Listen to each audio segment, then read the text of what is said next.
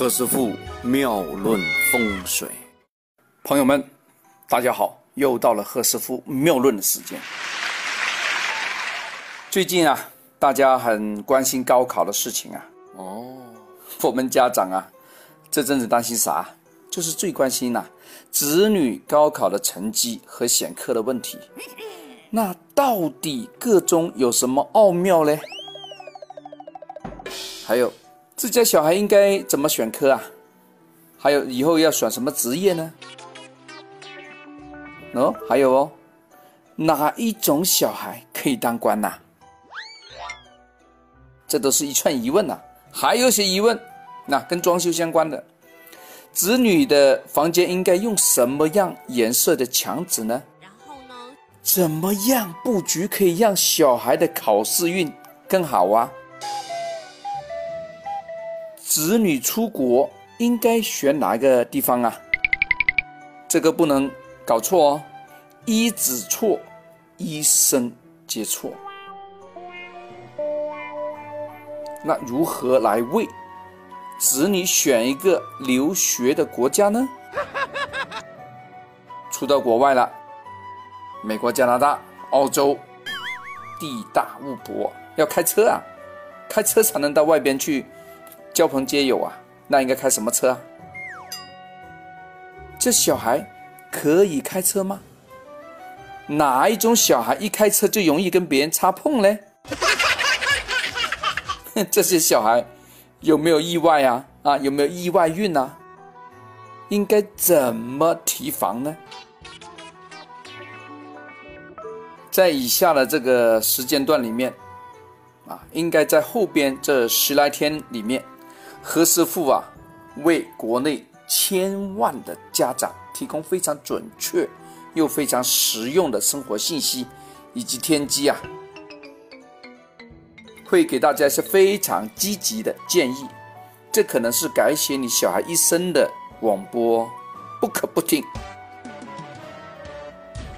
我也将这么好的录音呢，传遍我的亲朋好友，包括在听的你。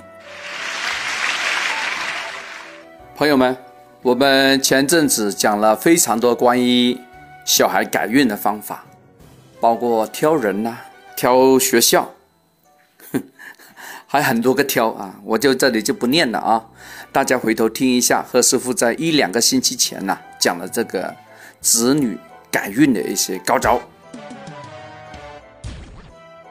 那这次我们讲讲这个小孩孝顺吗？中国人都喜欢讲什么尊老爱幼，那么这个小孩对这个是不是孝顺呢？应该看哪里呢？很多家长有点疑问哈，所以有时在微信上啊就提出来一点，有时看完这个命理啊那之后，他有时也会补上一句：“哎，我小孩怎么样？”中国人都很喜欢问啊，我小孩怎么样啊？子女呢，对于这个是不是孝顺呢？其实要看，不是看小孩啊，看自个，看自个的嘴唇。呃，同志们，大家有有镜子吗？啊，你没镜子啊？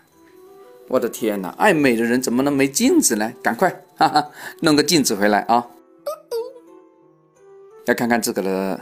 嘴唇啊，如果你从镜子看自个的上唇啊有有棱角，就代表小孩啊对这个是孝顺的，很正常哦。你在六七十岁啊，那个小孩啊还会给钱给你用啊，他会供养你啊啊，并且呢，哎，还有一个好处，你还可以经常跟小孩经常碰面。如果好死不死，你呀，就讲你啊啊。你的上唇不漂亮，破掉了啊！以前打球的时候，乒乓摔到地上，哇，把嘴唇 搞烂了，怎么办呢？哎，上面没有棱角了，不好意思，代表这一辈子啊，你跟那个子女啊，跟那个儿孙的福气啊不够，他以后不怎么鸟你，这麻烦了啊。子女本身是不是孝顺父母呢？我们从那个八字上啊，也可以看出一点天机出来。如果这个人的八字身强，身弱，一般来讲呢，身强的人呢，都跟母亲啊无法凑合在一块，他比较喜欢爸爸。对于八字上日元呐身弱的人呐，一般是爱妈妈，哎，反而很忌怕父亲，是吗？因为老爹比较凶嘛，啊，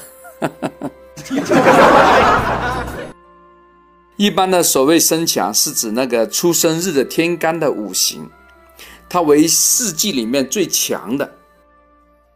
我的听众朋友们可以找万年历这个来看看这个出生那天的天干，如果呢是为甲木乙木呢，这个代表是一个木的五行了。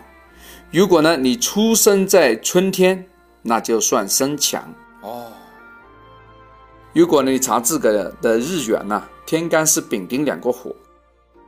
如果呢是生在夏天，你就可以当做生强来论。如果你查了是庚辛金，那么生于秋天呢，就便是生强。哦，如果呢是壬癸水，那你生在冬天呢，也当做一个生强。刚才讲的东西非常的专业哈，可能有一些朋友、有些听友听起来有点云里雾里的啊，但没办法，因为这是最基本的东西啊，就拿出来跟大家讲一讲，让大家知道何师傅讲东西呀也是有根据的。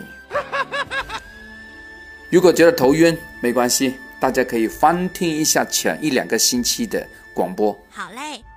那讲的可能就更加浅显易懂一点，好不好？OK，今天就先讲到这，我们明天再聊。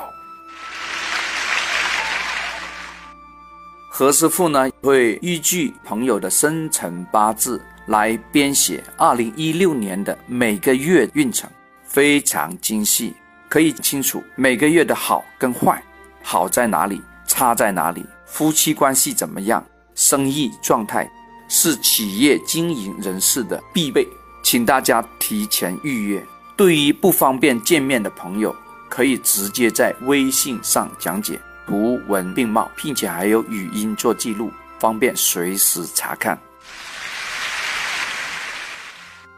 这里是何师傅妙论，每天晚上九点播音，请加一三八二三。